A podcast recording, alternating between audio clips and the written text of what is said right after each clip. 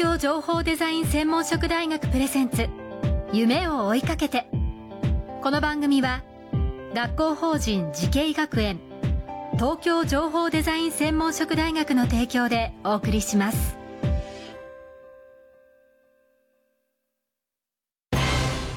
こんな未来あったらいいな。こんな世界できたらいいな。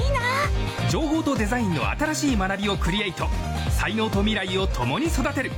学校法人慈恵学園東京情報デザイン専門職大学。オープンキャンパス開催中。詳細はホームページへ。夢それはもうすぐ実現する。新しいコンセプトとテクノロジーであなたの才能と未来が開花する。学校法人慈恵学園東京情報デザイン専門職大学プレゼンツ。夢を追いかけてこんばんは安藤博樹です。この番組は各界のトップや世界に誇るリーダーたちとともにこれからの時代を担う若者たちへ夢と希望をお届けします。今夜のお客様は東京情報デザイン専門職大学情報デザイン学部教授岡崎博さんです。よろしくお願いします。よろしくお願いします。さあまずはですねこの岡崎先生のプロフィールをご紹介させていただきます、えー、大阪大学工学部卒業後、えー、大阪大学大学院で形状記憶合金の研究をされました。そして NTT 無線システム研究所未来ネット研究所で衛星通信などの研究開発にも携われました。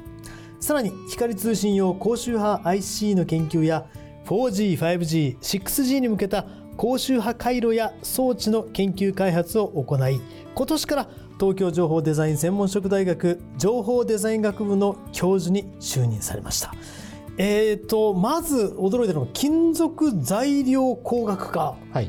の、まあ、ご出身というか金属の研究をされていたわけですか？学生時代はそうですね。はい。でその後にその光通信用の高周波 IC 私あの自分で言葉にしたんですけど、はい、すみませんこれどういう意味なんでしょうか？えっと、まあ、IC はご存知？もちろん、はい、はい、であの、えっと、普通の、まあ、信号処理も今コンピューターとか速くなってるんですけれども、えっと、高周波って基本的に高い周波数なんですけど、はい、それを扱うということで無線通信とかそういう高い周波数の IC を作るっていうのを仕事にしてました。で、はい、それはやっぱりその高い周波数だからちょっと難しいことがあって、そこをクリアしながら IC を作っていくっていうので、はい、今今も多分皆さん死の儀を削られて作られてると思いますけど。でそのそれが、ね、通信技術のその、まあ、G はジェネレーションなんですけど、はい、その、えー、速度の速い、はい、情報量が多い、はい、4G、5G、6G とい。うふうになっていくということなんですけど、あのそういう意味で言うと 5G、今私のスマホにも 5G って出るんですけど、4G、5G これどういうこう違いがあって 5G が一般的にだとどういうことが実現できるんですかね？えっとですね、はい、多分使われてて、はい、あ 5G だからすごいっていうのが分かるのは多分今皆さんが実際に実感できるのは、はい、例えば動画が速くなったとか、はい。はい、そのぐらいだと思います。おっしゃる通りなんです。はい。はい。だからそのぐらいなんです。はい。で本当はその 5G の中っていうのは低遅延っていうのが一つあって、その無線でその皆さんの端末から基地局に送る、送ってなんか処理して帰ってくる時のその無線区間の、えー、ところが 4G だと今10ミリ秒っていうか1ミリ秒は1000分の1秒なんで、えー、と100分の1秒ぐらいですかね、それが1000分の1秒でいわゆる10分の1になってくるんですよ、で、そのぐらいになってくると例えばその自動運転とかでも遜色ないとか、あというはあのなんていうんですかそのやっぱりレスポンスが早く返ってくるようなイメージのものができるんですけどただ自分で実感できるかって言われるとかなり厳しいかなっていう気はしますね。あとは一つのエリアの中にたくさんの端末を置いても通信できるようになるっていうので 4G の頃1平方キロメートルあたり10万個のものが使えたのがそれが 5G だと100万個までサポートするとかになるのであの、まあ、例えばそのひょっとすればあの同じところにたくさん人がいらっしゃってもあかかりにくいっていうのはなくなるのかもしれないです。東日本大震災の時は、まあ、まあ当時は 4G のまださらに前なんですけど、はい、いわゆる連絡がなかなかつきにくいとか、はい、そういったようなことの解消にもつながるんですかね。それもできると思ってますね。はい、じゃあ割と、えー、災害直後でもお互いの連絡もはい、あまあも、はい、できるようになると思う。もちろんあの、すみませんちょっと話がずれちゃうかもしれませんけど、はい。はい、基地局とかが壊れなければっていう前提で、まあ、そっちの方のバックアップはまたそちらの方であの別のところで頑張ってやってると思いますけれども。あのちなみにそのちょっと話しておりますけど岡崎さんご自身がその NTT ドコモ時代はい。になんかアンテナをいろいろこう開発されたと伺ったんですこれ具体的にはどういうことですか？あそうです。あの私やってるのは基地局とか、はい。端末そのもののアンテナではなくて、はい。5G とか 6G になるとやっぱりその先ほどおっしゃっていただいたように、はい。あの大容量っていうか、うん。そのはい。ものすごく早くしなきゃいけないので周波数使ってる周波数ってあの今までその2ギガヘルツ帯とかそういうところだったんですけれどもミリ波と言われてるところを使わないと多分もうその容量っていうかスピードがなくなっちゃう、はいはい。でミリ波とかになると光に似てくるので、はい。影になっちゃうとつながりにくくなっちゃうはあ光あのあなるほど光に似てくるんですね。はい。はいはい。でそうなるとちょっとやっぱりそれでせっかく 5G6G って言ってるのに困るんじゃないかっていうので、私がやってたのはそのまあはい。チームでやってたんですけれども、あの線っていうかその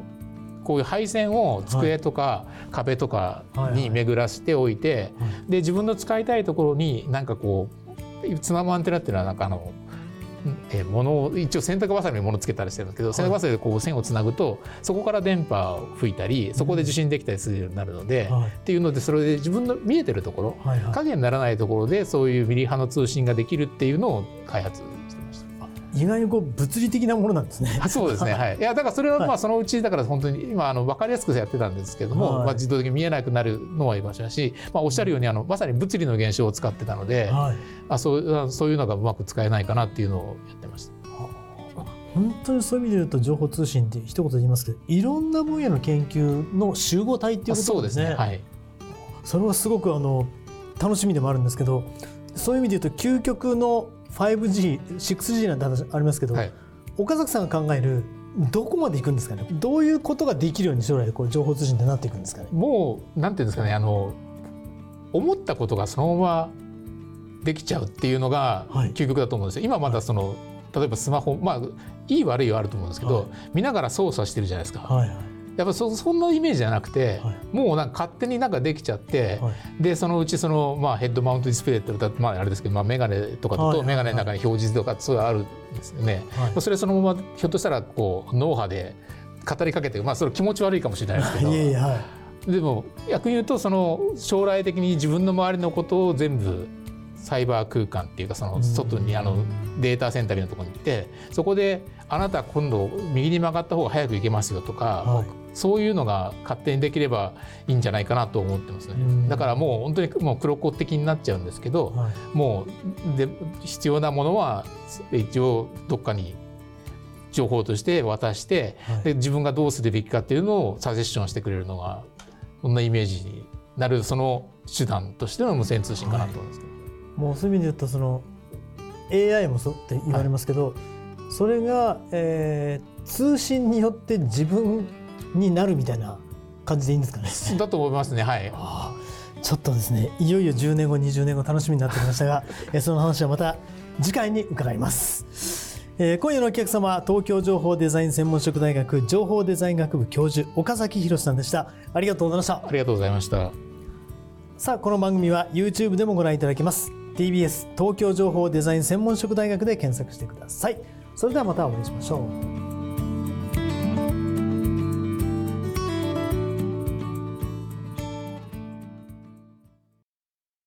情報工学と人工知能。メタバースとサイバーセキュリティ。情報とデザインの新しい学びがそこに。時代の即戦力を育てる。学校法人慈恵学園東京情報デザイン専門職大学。オープンキャンパス開催中。詳細はホームページへ。東京情報デザイン専門職大学プレゼンツ。夢を追いかけて。この番組は学校法人慈恵学園